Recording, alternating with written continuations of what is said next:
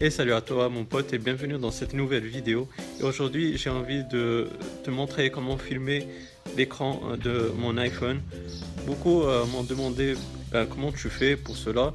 Et puis j'ai trouvé euh, la question pertinente et euh, j'ai trouvé le sujet intéressant.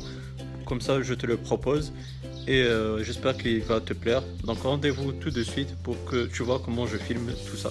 Allez à tout de suite. Donc tout d'abord mon pote, si tu as un Mac, donc euh, cela se fait à partir du logiciel QuickTime, qui est un logiciel pour euh, Mac et qui est par défaut sur euh, ton Mac. Donc quand tu ouvres QuickTime, bah, tu vois tout en haut ta fichier.